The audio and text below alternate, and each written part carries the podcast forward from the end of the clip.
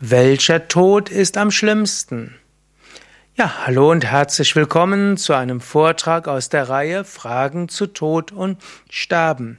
Mein Name ist Sukadev Bretz, ich bin Autor des Buches Karma und Reinkarnation und ich gebe auch viele Seminare, auch zum Thema Reinkarnation, Tod, Sterben und alles, was damit zu tun hat, wie man Menschen helfen kann, auf ihrem Weg nach dem Tod voranzuschreiten und ich mache auch immer wieder Abschiedsrituale.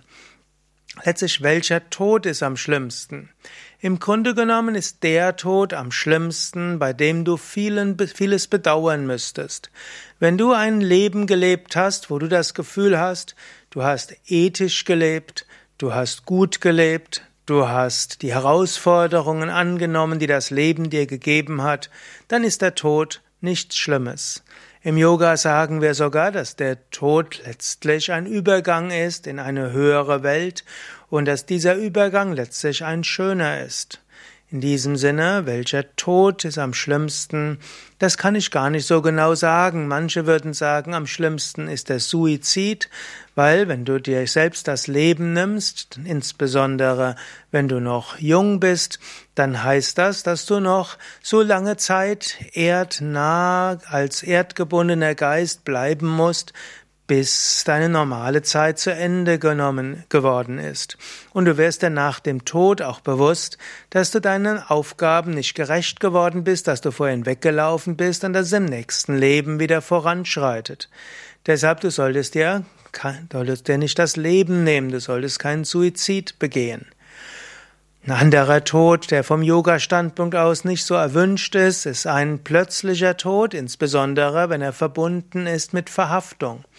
Angenommen, jemand wird plötzlich den physischen Körper verlassen und ist dann vielleicht zwischendurch aus dem Körper geschleudert worden, ist aber eine Weile bewusstlos, wacht wieder auf, Körper tot, aber er selbst weiß es nicht, findet sich wo ganz anders wieder, wandelt so ein bisschen durch die Gegend, weiß nicht, dass er tot ist, versucht mit Menschen zu sprechen, kann mit den Menschen nicht sprechen, weil die, weil die ihn eben nicht sehen, dann gilt das als nicht besonders schön.